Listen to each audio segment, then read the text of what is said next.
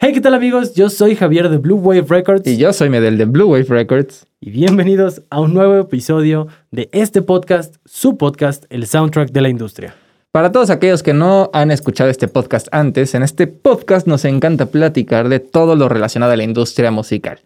Pueden ser eventos, conciertos, música nueva, pero también plugins, periféricos de AW, todo lo que involucra a hacer música.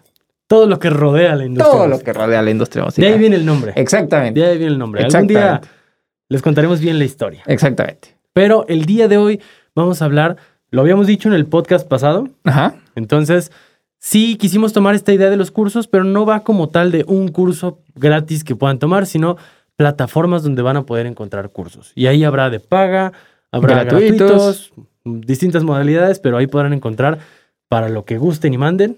De todo un poquito. Vamos a hablar un poquito de unas promociones. Nos encanta dar recomendaciones de plugins, libros, todo que sea gratuito. Esto no es gratuito, pero de verdad, Pero descuenta. por favor, se tienen que quedar a escuchar este descuentaxo que les tiene el tío Medel Exactamente. Con sus plugins. con sus plugins. Oye. Vamos a hablar también de eh, estas empresas que compran otras empresas, que se van haciendo así estas alianzas y bueno, ahí nos contarás bien el chisme. Exactamente. Y cerraremos con un approach de máster.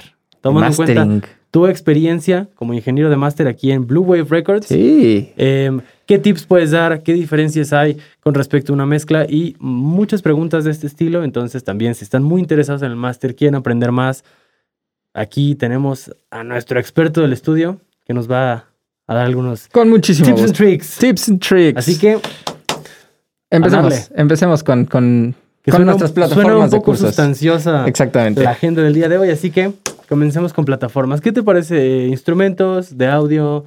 De... Sí, creo que podríamos irnos a instrumentos y luego eh, mezcla master grabación. Y ya después tal de vez. música en general. Ajá, exacto. de teoría, cosas ya más. Temas Podría en ser. particular. Exacto, puede ser, puede exacto. ser. Exacto. De instrumentos, yo recomendaría, Ajá. si eres baterista, empezamos por ahí. Ajá. Porque tú eres baterista. Soy baterista. Tengo varias. Ajá. No he podido utilizar todas, pero he visto eh, como previews, videos, em, pues toda esta publicidad que también llega por nuestras redes sociales. Está Dromio, Ajá. que es una plataforma que puede ayudarte mucho si, si estás desde cero. Tiene Sí. su método, tiene muchos cursos eh, aparte, tiene su área de coaches. Que de Drumeo no creo, no sé si, no estoy seguro si tenemos video de YouTube. Tenemos un video de Ah, YouTube y uno también de Facebook. Ah, muy bien. Entonces lo dejamos aquí, aquí arribita. Lo dejamos por aquí. Em, te digo, creo que una curva de aprendizaje desde donde puedes ya estar avanzado y tú encuentras dónde Ujú. estás o desde cero. Sí. Y hay otras eh, como Drum Beats Online o la de Adam Tuminaro, Orlando Drummer, Ok. que al menos la de Orlando Drummer se me hace un gran pedagogo, un gran baterista, pero eh, creo que su contenido sí va un poquito más enfocado a que ya tienes que saber a lo mejor leer, tocar. Sí, ya no va desde cero, ¿no? Sí, bueno, yo así lo he sentido, entonces ahí están esas. Eh, de guitarra, De guitarra, creo que al menos yo que estoy aprendiendo a tocar guitarra, soy malísimo, pero ahí, ahí- ahí la llevamos, ahí la llevamos. vamos a, vamos a hacer, eh, porque también ya habíamos dicho que íbamos a estar sacando blogs esporádicamente. Exactamente. Yo propongo que siempre en cada pedacito de un blog haya una sección de Medel aprendiendo a Medel tocar aprendiendo a tocar guitarra para ver su proceso de cómo toca un día un do y al día siguiente un sol. Ok, me parece perfecto. O un do sol. Un do con séptima. ok, perfecto, me parece muy ¿Qué bien. plataforma has utilizado? Utilicé, bueno, estoy utilizando Fender Play. Me parece una gran plataforma. La verdad es que sí la recomiendo. De lo que he utilizado, de lo que he aprendido, la recomiendo bastante. eh, y ya, o sea, realmente no he utilizado ninguna otra, ¿sabes? O sea, como para decir, ah, es que esta con esta, no sé qué. Pero al menos de lo que yo he usado y de lo que llevo, buena plataforma. Está también la de la de un youtuber, ¿no? El Ah, la de Paul Smith. Paul Smith. ¿Sí me se llama así? Creo que sí. Sí. Si no, pues ahí en Sí, los sí, sí, comentarios sí. Exactamente, exactamente. estará corregido. Sí, Él también es un gran guitarrista y tiene varios cursos. sí, Entonces, sí, sí, sí. y creo que creo que es más como cosas más clavadas, ¿no? Sí, Porque he visto como de curso de guitarra acústica. Entonces te enseña desde la anatomía de la guitarra acústica, este, cómo hacerla sonar así o asado, pero es de eso y no como un Fender Play que a lo mejor va desde cero para que aprendas a tocarlo y sí, exactamente, exactamente. para aprender a tocar bajo. Eh, esa es una gran ¿Fender pregunta, Play la verdad no es que tiene no. de bajo? Ah, sí, Fender Play tiene bajo. Fender Play tiene guitarra eléctrica, guitarra acústica, bajo, ukelele. Ahí está. Bueno, esa Exactamente. entonces. Exactamente. No conozco otra. Guitario. Ah, bueno, guitarra de Dromio. De Es los que, de no, no, no, son de Musora. Bueno, es su, herma- es su hermanito. Son hermanitos. Sí, Exactamente. sí, sí. Exactamente. Son hermanitos. Musora es la empresa que tiene varias como subempresas Ajá. donde eh, enseñan instrumentos musicales. Exactamente. Ahí está Dromio para bateristas, está Guitario y pasándonos a otro instrumento, Ujú. Pianote para piano. Para piano. Y No conozco ninguna otra de piano. No, fíjate. creo que yo tampoco. O sea, bueno, creo que tampoco me he clavado como tanto en buscar como algo.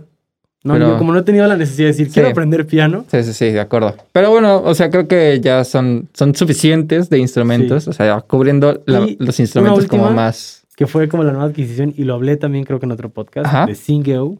Ah, ok, ok, ¿Te ok, para hablamos? No lo, no lo hemos podido probar porque habíamos dicho que si lo probábamos, íbamos a hacer un video. Pero bueno, esa es una plataforma de una empresa que, bueno, al menos a mí me ha funcionado. Creo que es algo confiable Ajá. y es para, para canto. Ok. Está curioso. En otro podcast sí nos clavamos un poquito más, pero también si quieren aprender a cantar, hay opciones en línea. Exactamente. Para aprender a grabar. Grabación Mezcle Master. Grabación, mezcla y master. Me iría. Híjole, bueno, es que esto no es gratuito. Sí, no, no, no. no. Pero O sea, bueno, que de todos, o sea, de, de todos los que hemos dicho, eh, hay algunos que tienen como eh, pequeños fragmentos que puedes ver. Ya si quieres como los cursos completos ya te cuesta. Que realmente tampoco es como que sea excesivamente caros. ¿Sabes? O sea, No. me parece un buen, una buena relación precio-calidad. No, y por ejemplo, digo, en mi experiencia, no voy a ahondar mucho más en Dromio, Ujú. pero yo caí ahí porque me di cuenta que había demasiado contenido gratuito en. YouTube, por ejemplo, de muchísimo valor que dices, wow. Y entonces, ¿cómo es lo de paga? Ajá. De ahí nació mi curiosidad de de decir, quiero pagar algo porque ¿qué es lo que tendrán que no lo puedo ver gratis? Claro. Entonces sí, muchas a lo mejor no tendrán como en la misma plataforma la posibilidad de tomar algún curso gratuito, pero en, en sus canales de YouTube o sus redes pueden encontrar clips donde les enseñan cosas y pues bueno, eso está gratis. Si Exactamente. nos vamos por mezcla y master, pues yo me iría eh, por plataformas como Mix with Mix the with the Masters. Que ahí hay grabación, mezcle master. Ajá. Eh, la de mm, Pure Mix. Pure Mix, es la Igual. que tenemos. Grabación, mezcla y master. Grabación, mezcla y master. Eh, me parece que.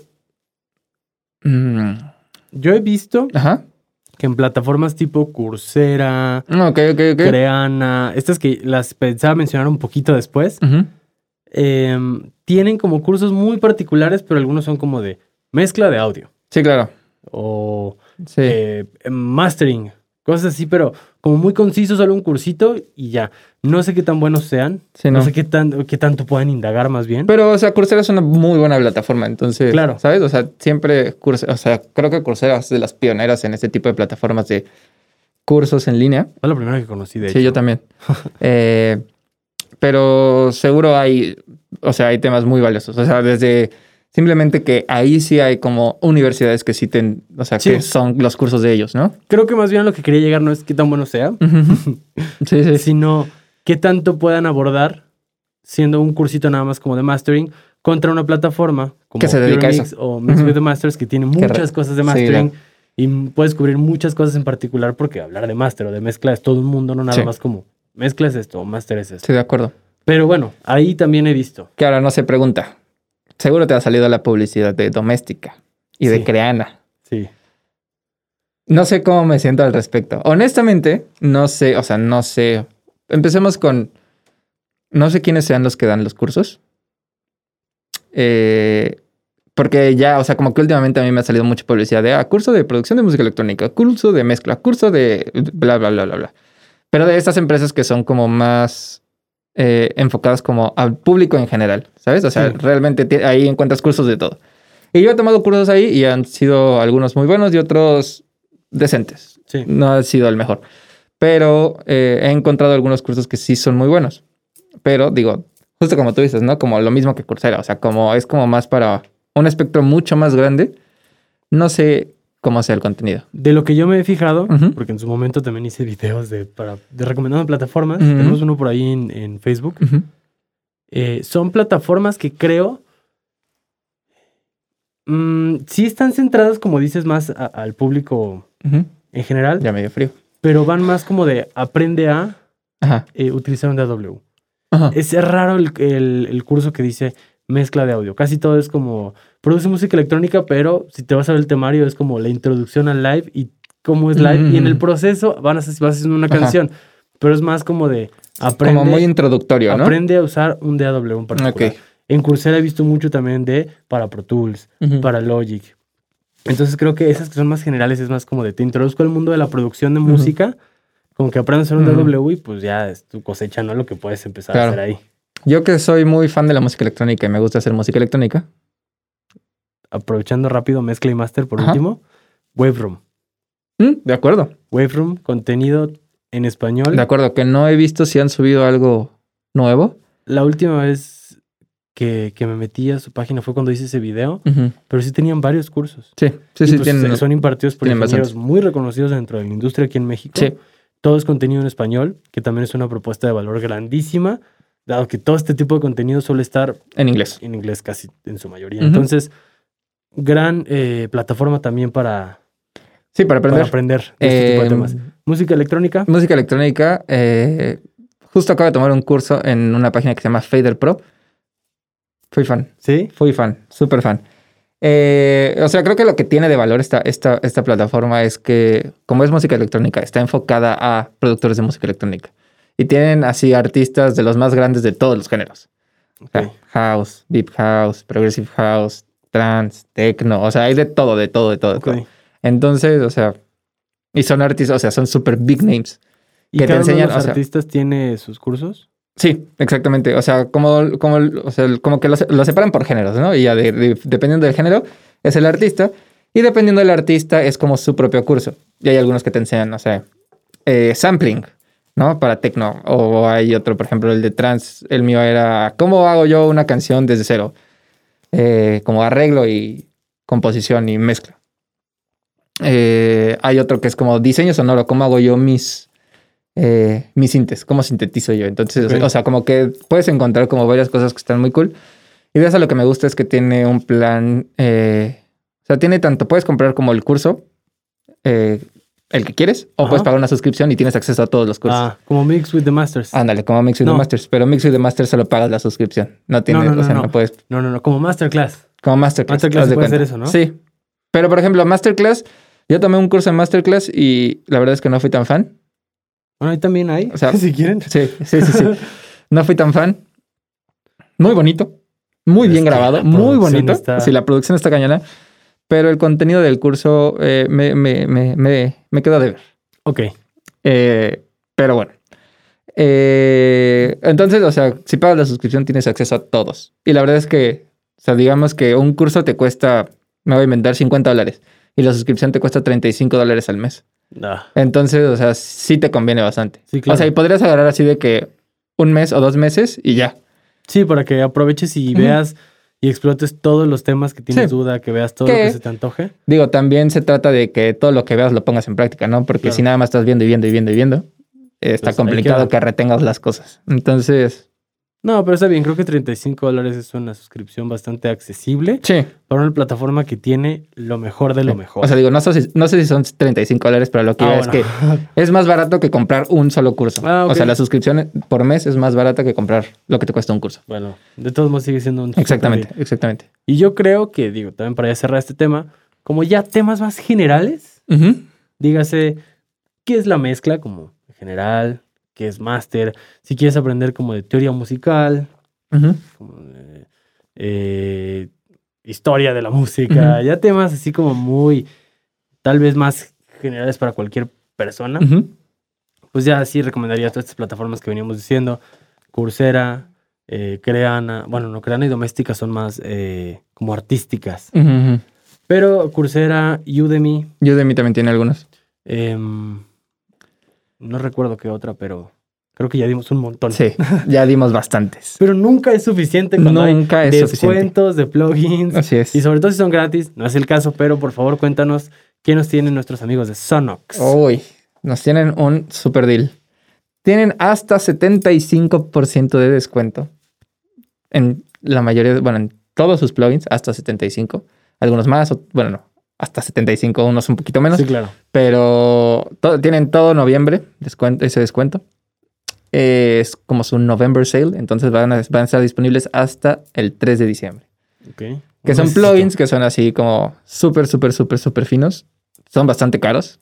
Entonces ahorita O sea, una prox como de precios una prox digamos que entre por lo menos 200 y 350 dólares. cada, Cada uno de los cada uno de plugins. los plugins. Así es. Eh, entonces ahorita puedes conseguirte un plugin de Sonox por alrededor de 30, y- 30 35, Wow. 50 dólares. Eh, y son magníficos. Son maravillosos. Digo, comparado con, con los precios que puedes encontrar con Waves, pues sí, no sigue Ah. siendo la cosa más barata, sí, pero no, claro. para la calidad y, y Sí, sí, sí. la propuesta de valor de estos plugins que son brutales, esos precios están igual de brutales. Exactamente. Exactamente. Eh, y algo más iba a decir, ya no me acuerdo. Sí. ¿De, lo del plugin o de sí, de lo del plugin. Porque también nos ibas a Ah, ya me acordé que iba a decir. Eh, también algo que pueden hacer es que eh, el- en lugar de comprarlo directo de la página de, de Sonox, Ajá. se pueden meter a la página de Plugin Boutique. Ok.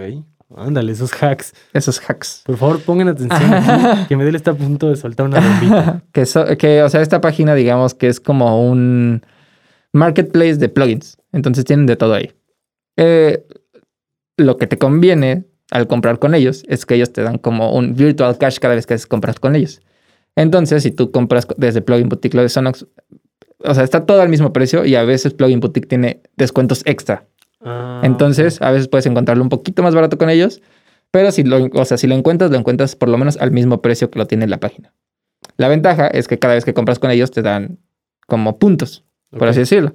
Y entonces, pues, si vas comprando con ellos poco a poquito, de repente ya tienes como suficientes para poder comprarte otra cosa y ya te sale, grat- Ok. te sale gratis. Buen, Entonces, es un buen deal. Sobre todo porque dices que te lo encuentras por lo menos Sí, al mismo precio. por Porque también menos. si fuera más caro es como. Sí, de, sí, sí. ah, No, no, no, por lo menos te lo encuentras al mismo precio. Está. Sí, y tienen de todo. O sea, justo ahí también puedes encontrar algunos deals, tienen plugins gratis y así, pero Vaya, Tienen de vaya, todo. vaya. es una gran página, la recomiendo. 10 de 10. Excelente Cinco servicio. estrellas, Sí, excelente totalmente, servicio. totalmente. Vaya, vaya, vaya. ¿Y qué, qué hizo nuestro amigo Fender? ¿Qué hizo nuestro amigo Fender? Ahora, ¿qué hizo? Solo se compró una compañía. Nada más. Acaban de anunciar que Fender acaba de comprar Presonus. Esta pequeña compañía Pequeño. de música. Ajá. Eh, acaban de decir que la acaban de comprar. Todavía está como en este proceso legal de que eh, el gobierno de los Estados Unidos autorice la compra.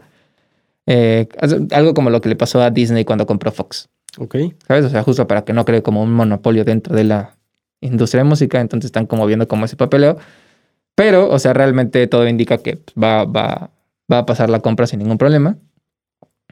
Y eh, justo así ya, o sea, lo que decían era que Fender ya tiene como acceso a todo este, eh, toda esta industria de tecnología musical.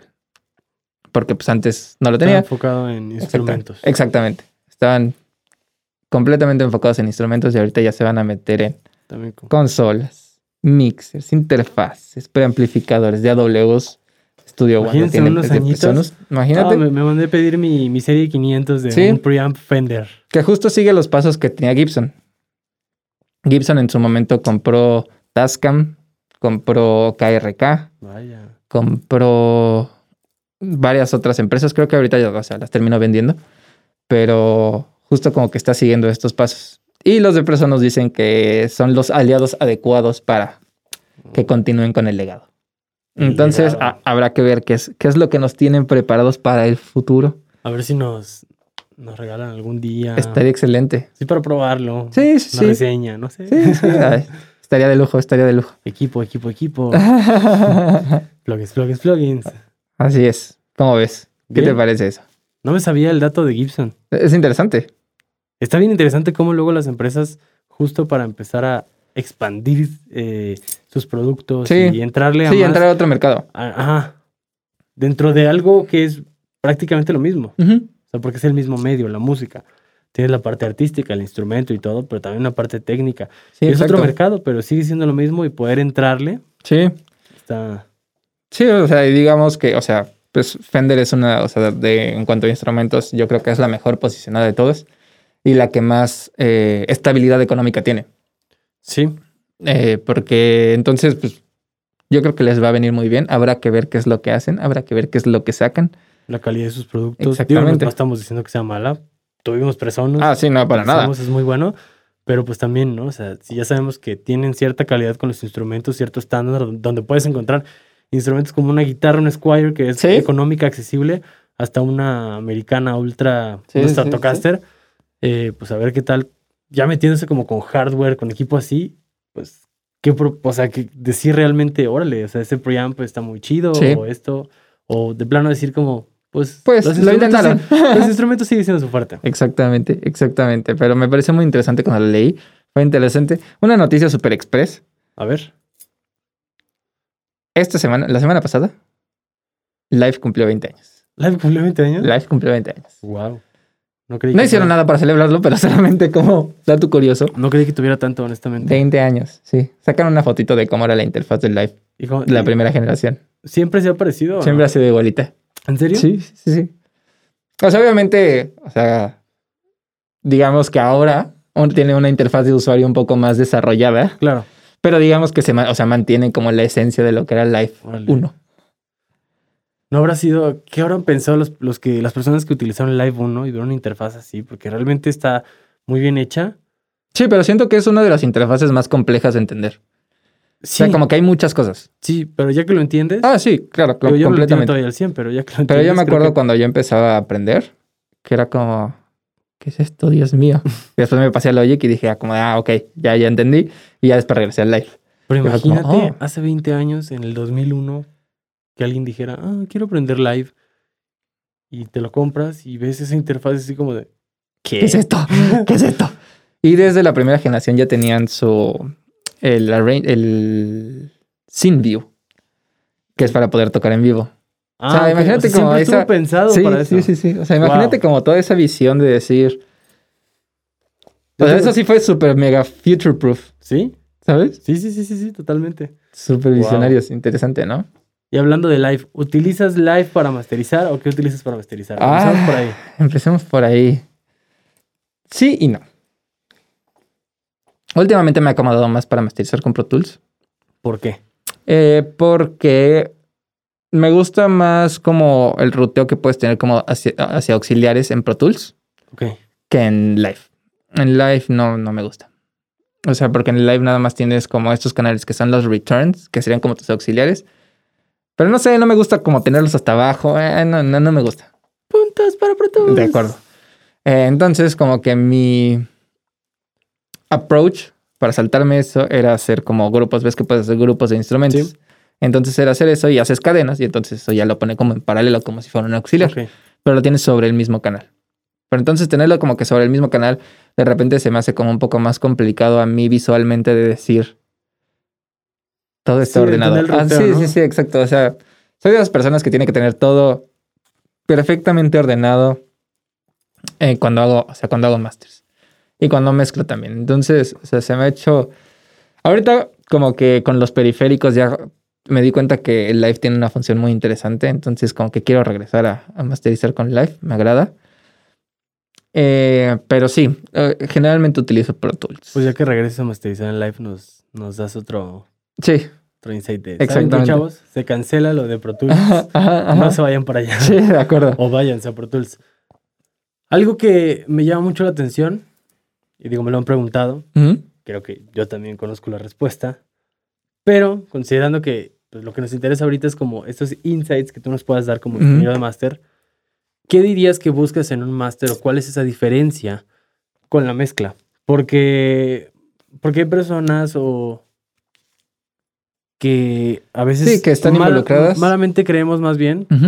en algún momento cuando todos no sabemos y estamos aprendiendo en esto, que a veces uno mezcla y todo y es como de, ah, ya está mi rola Y ya perfecta". está. Ajá. Pero siempre hay un proceso que para muchas personas es un enigma. Ujú. ¿Qué es el máster? ¿Por qué?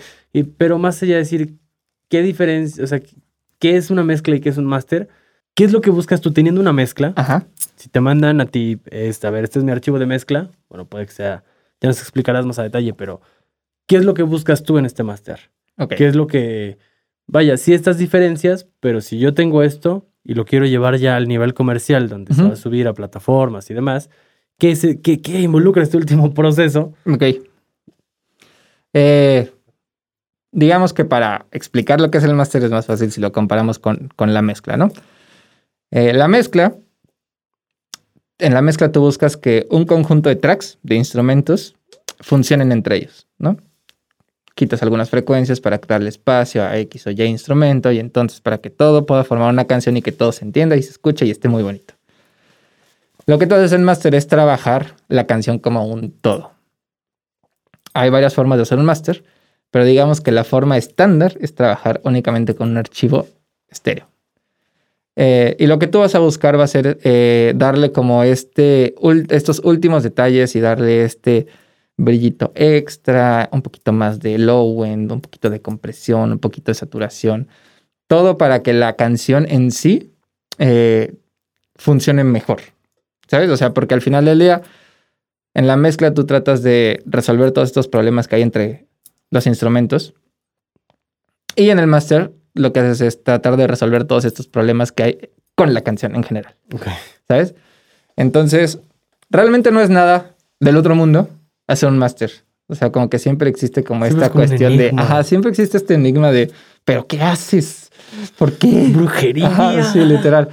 O sea, y creo que ahora un poco menos, pero antes sí era como muy eh, misterioso todo este asunto.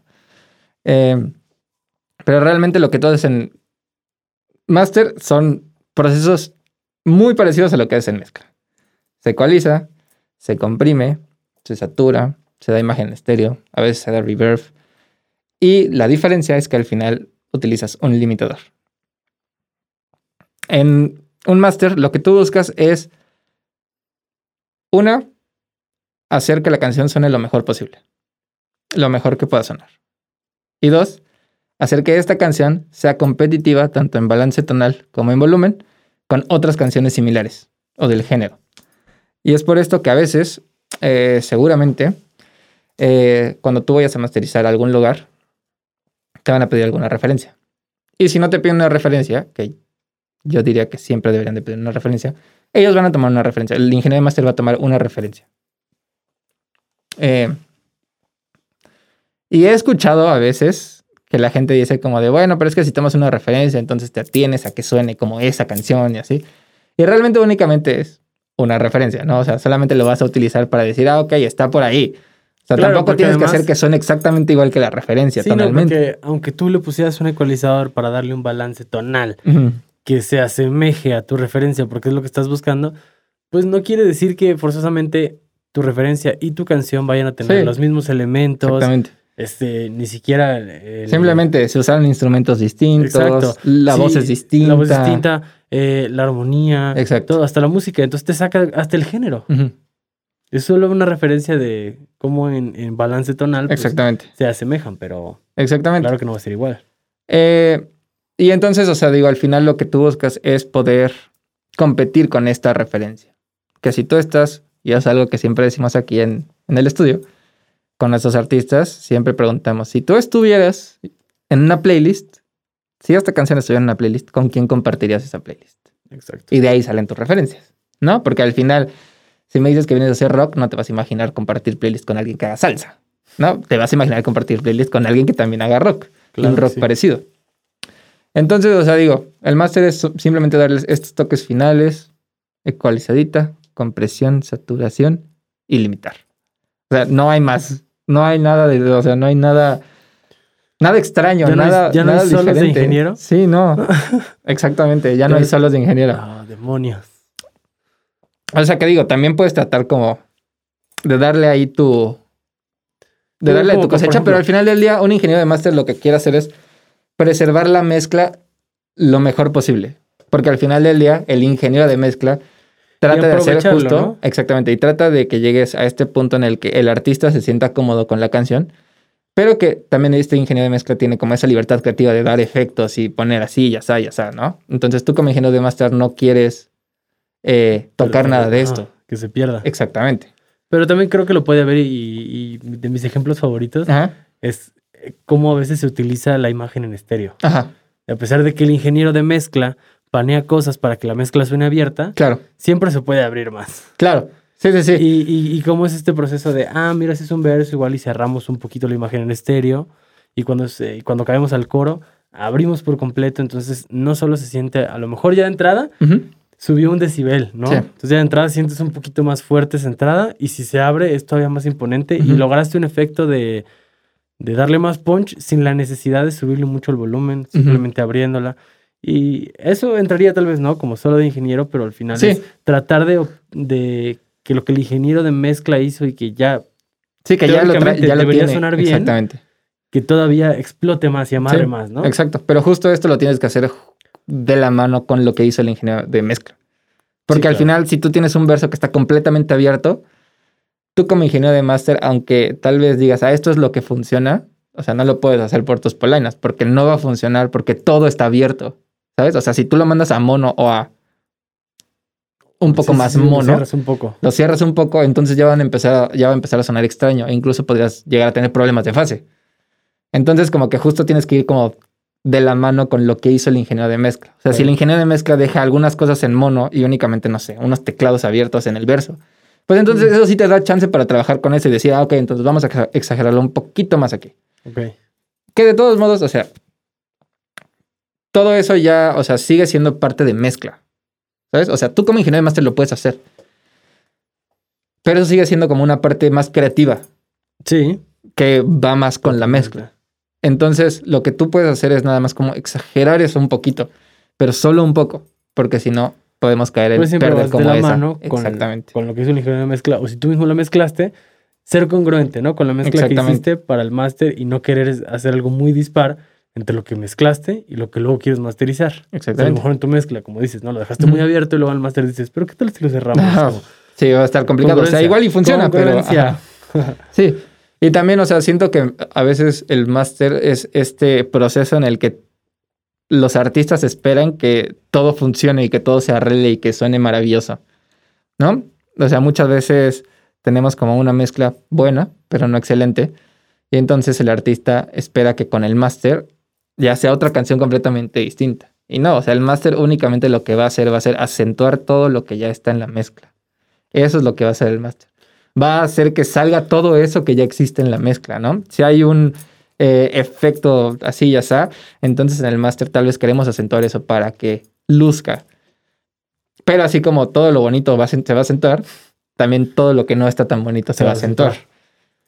Y entonces, ¿hasta qué punto en una mezcla eh, dices a lo mejor qué tanto agudo le voy a poner? Porque si en el máster voy a resaltar cosas, yo no quiero que se vuelva muy eh, harsh, muy... O sea, yo creo que lo único que tú tienes que pensar como ingeniero de mezcla es que la canción funcione y suene lo mejor posible. Al final del día, si tú la dejaste muy aguda y ahí te gustan los agudos, el ingeniero de máster no tendría por qué hacerla más aguda, Ok, porque se va a dar cuenta que ya está muy aguda. Entonces, si la hace más aguda, te va a molestar, ok. ¿no? Eh, por ejemplo, aquí, ¿no? Que de repente los masters generalmente suenan como un poquito más agudos que, que, Sí. que nuestras mezclas. Y eso a veces es porque nosotros tal vez en mezcla, Carlos o yo o tú, eh, lo que hacemos es dejar un poquito las cosas opacas. Entonces, pues yo en master tengo que resaltar eso. Por eso sale un poquito más brillosa. Pero si ya estuvieran brillosas, yo ya no tendría que resaltarlo. O sea, ya estaría como ahí. Totalmente. Entonces, o sea, como que justo es este, este punto en el que. Exacto. O sea, como ingeniero de, o sea, como ingeniero de mezcla, deja la canción sonando lo mejor que puedas. Y el de máster totalmente de la mano a lo que está escuchando y viendo, ¿no? Exactamente. Porque también tienes tus medidores donde vas a ver la imagen Sí. en estéreo, Sí. donde puedes ver eh, el espectro de frecuencias, entonces ya de ahí vas diciendo, ok, Sí. podemos jugar con esto, con esto, con esto. Exactamente. Algunos tips and tricks que quieras dar, porque a mí me dio mucha curiosidad, digo, cada quien lo hace a su manera, Ujú. quiero pensar. Pero mencionaste, eh, mira, es que el máster, que si la ecualización, que si el compresor, que si la saturación, Ujú. ¿Tienes una metodología donde siempre sigas eh, una cadenita de efectos en particular? O a veces empiezas con el ecualizador, o a veces empiezas con el compresor, o a veces empiezas. eh, el límite forzosamente tiene que ir al último, puede ir antes, como todos estos procesos que se sabe que pueden y tienen, no tienen forzosamente, pero que se utilizan en un máster. ¿Hay una manera particular de cómo darlos o ya es gusto personal y que funcione? Es gusto completamente personal y que funcione. O sea, la única regla es que el límite siempre va al final. Ok. Siempre. Qué es lo que más le gusta como ingeniero de máster. A mí, ¿qué es lo que más me gusta como ingeniero de máster? Eh, ¿Qué es lo que más te ha funcionado? Ok, o sea, como yo separo mi máster es, eh, tengo un canal con la pista, después tengo otro canal, Tomen nota. que aquí viene otra bombita. después tengo otro canal que le llamo eh, correctivo. En este canal me gusta hacer compresión, empiezo con compresión siempre, eh, a mi gusto, uso un compresor que sea para un, eh, o sea, como para bus, o sea, como un SSL o algo por el estilo. Eh, pero hay que tomar en cuenta que todos los procesos en master tienen que ser sutiles. A menos de que la mezcla lo necesite, Ok. ¿sabes? O sea, generalmente en master vas a bajar 2 dB, 1 dB, medio dB. Sí, sí. Subir 1 dB, medio dB, 2 dBs. O sea, si tienes que subir 5 o 6 dBs, es mejor que le digas al ingeniero de mezcla, ¿sabes qué? Súbele a esto. Ok. Tú a tus que instrumentos, súbele, ajá, súbele a, este, a todo este espectro de frecuencias a que yo lo haga. Ok. Porque entonces me voy a comer todo eso de la canción. ¿No? O sea, voy a subir, digamos, agudos, voy a subir platillos, voy a subir guitarras, voy a, subir, voy a subir voz, voy a subir todo lo que esté en ese, en ese rango de frecuencias. Entonces, igual y nada más es decirle al ingeniero de master, al ingeniero de mezcla, oye, súbele a los platillos, súbele a los overheads de la batería. Porque eso es lo único que necesito, ¿no? ok. que es lo más agudo, tal vez. Eh, pero bueno, siempre tengo el correctivo, que ahí trato de corregir algunas cosas, quitar frecuencias que no me gustan, limpiar. Normalmente siempre tengo un high pass en 30 y un low pass en 18, Ok. 18.000. Eh, después de eso, tengo dos canales paralelos. Uno es una compresión paralela y otro es un reverb. Ok. Antes no me, gustó- me- no, no me agradaba usar reverb para la mezcla en general. Sentía que la embarraba, pero tal vez era porque usaba demasiado. Ahora me gusta lo que hace. Pero Exacto, también le pones sutil. algún ecualizador al reverb como para No. segmentarle a ciertas frecuencias. No. Así es. Se lo dejo completo. Guerrero. Sí, guerrero. Sin miedo al éxito. Sin miedo al éxito. Sin miedo al éxito, papi. Sin miedo al éxito. Que, o sea, el, re- el reverb lo uso a veces. O sea, tampoco lo uso siempre. Ok. Si la mezcla lo amerita, le pones un poco, si no, más se La quita. compresión paralela también lo uso a veces. O sea, sí es una canción que es muy energética y muy, eh, digamos, over the top. O sea, que se siente la energía. Me gusta usarlo para que todo se sienta un poco más comprimido, más apretado y así. Tight. Pero si es algo, digamos, acústico, o sea, ni lo toco, No, ¿sabes? Lo dejo apagado y ya, exacto, ¿no? que, que- que fluya. Em, después de eso, correctivo, eh, la compresión paralela y el reverb paralelo caen a otro canal que es creativo. Así lo nombra. Solo del ingeniero. Exacto. y ahí, o sea, ahí ya no me enfoco en. Eh, me enfoco más en eh, resaltar cosas que me gustan de la, de la mezcla. Ok. Resaltar agudos, resaltar graves, resaltar medios. O, o sea, lo que sea que necesite. No, no siempre hago, o sea, no siempre resalto todas estas frecuencias, únicamente lo que sea que necesite. Ahí justo es donde hago mi, o sea, me gusta siempre abrir un poco más la imagen en estéreo.